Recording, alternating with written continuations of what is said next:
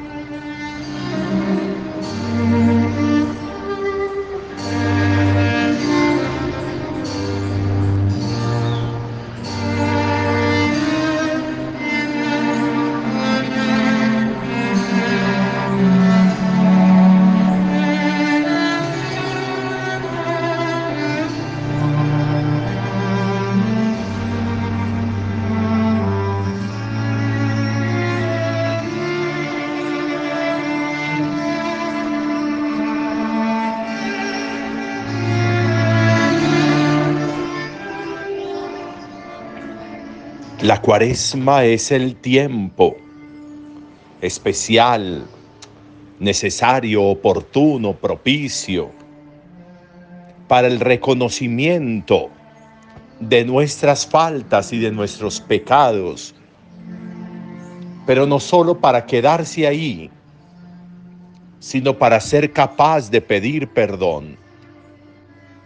De nada sirve un reconocimiento si no me lleva a la súplica del perdón. De nada sirve que yo haga un ejercicio de reconocer mis faltas y pecados si no soy capaz de dar el paso a la súplica del perdón. A veces tendríamos que pensar que lo que le falta a nuestra vida es dejar de negar lo innegable, es de reconocer y de pedir perdón. Cuánta negación, cuánta vida detenida por las negaciones, cuánta vida frenada, sin impulso, por negarnos, por negar esto, por negar aquello, por negar lo otro por negarnos a esta situación. Me niego a que esto pasó, me niego a que esto sucedió. O justifico inclusive el que eso haya pasado y justifico mi intervención o mi omisión. Para elaborar un duelo hay que pasar por el reconocimiento para poder llegar a la sinceridad. Pero si niego, y perdónenme la insistencia en la expresión, pero si niego, si justifico, si echo culpas, en lugar de pararme firme y reconocer, pasó esto, sucedió esto, me pasó esto, me sucedió esto en la vida, y empezar ahí con el dolor que signifique reconocer, pero a partir de ahí el dolor irá siendo menos. Y si eso me lleva, como debería llevarme, al perdón, al pedir perdón cuando tengo que hacerlo, con mayor razón. El perdón no rebaja. El perdón no hace que yo parezca tonto. El perdón engrandece. Y a veces podríamos decir que es mucho más grande el que es capaz de pedir perdón que incluso el que perdona. El movimiento interno del alma cuando se pide perdón es una activación completa del ser. Y por eso lo arrastra todo, lo impulsa todo, lo mueve todo.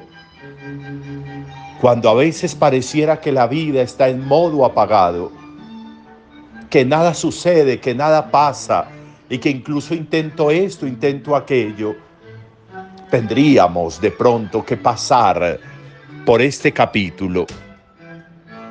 ¿Qué estoy negando? ¿A qué me estoy negando? ¿Qué me está faltando reconocer? ¿Qué me está faltando por pedir perdón. Hoy en la primera lectura encontramos a Daniel. Daniel fue de los que pequeño fue llevado desterrado a Babilonia. Y Daniel, en nombre del pueblo, está reconociendo, no está negando.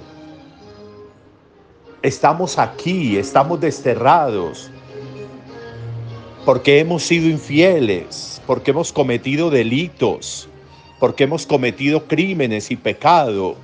Por eso nos está pasando esto, porque nos hemos alejado como pueblo de Dios, porque nos hemos marginado de Dios, porque nos hemos quedado en soledad, lejos de Dios.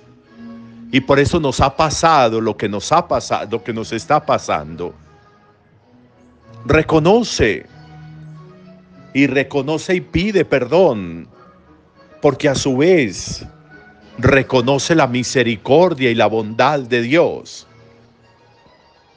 Lo que sucede también en el Evangelio, pero Jesús da un paso adelante a este reconocimiento de Daniel cuando dice, le dice a los discípulos, sean misericordiosos.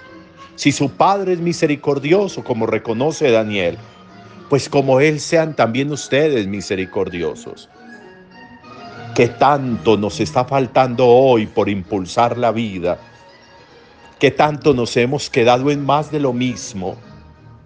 ¿Qué tanto en la vida nuestra no aparece ningún prisma de color nuevo? ¿Qué tanto en la vida nuestra no aparece un sonido nuevo, una armonía nueva, un impulso nuevo? ¿Qué tanto a la vida nuestra no llegan seres nuevos? ¿Qué está pasando?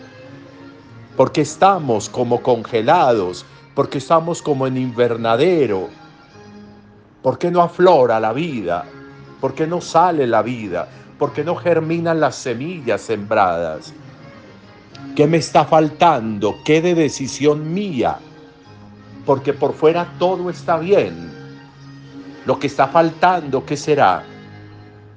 Reconocer, aceptar, no negar, no negarme, pedir perdón. Nada que repinte más la vida que el perdón, nada que oxigene más la vida que el perdón, nada que haga más grande a un ser que reconocer y no negar, que reconocer y no justificar y pedir perdón por lo que ha hecho ahí todo vuelve a comenzar. Ahí todo es una segunda oportunidad. Para eso es la cuaresma. Buen día para todos.